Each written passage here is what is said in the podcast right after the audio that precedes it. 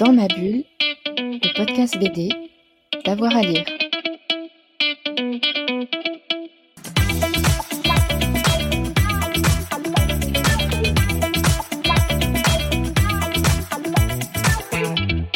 Alors là, c'est vraiment un kiff de dessinateur. Euh, je, je conseillerais Le Marquis de Guy Davis.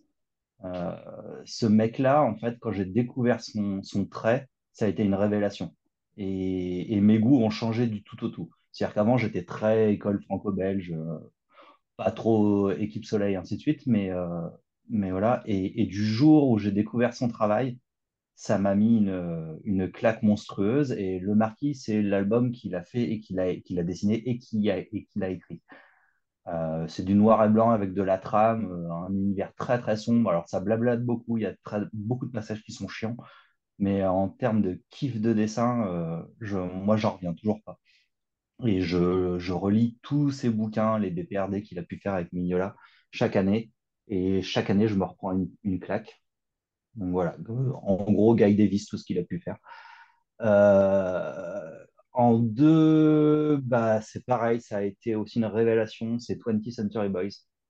Je lisais du manga, euh, j'aimais bien, je lisais quelques shonen, euh, et quand j'ai découvert 20th Century Boys, je me suis pris une des plus grosses claques que j'ai pu avoir dans le manga.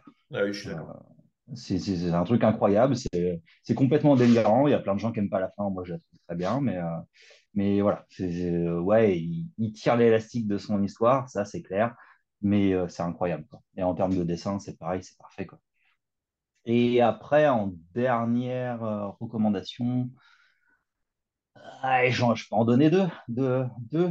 Il y aurait euh, Something is Killing the Children, qui est un comics qui est sorti en ce moment, euh, qui est très très bon, que ce soit en termes de dessin ou en termes d'histoire.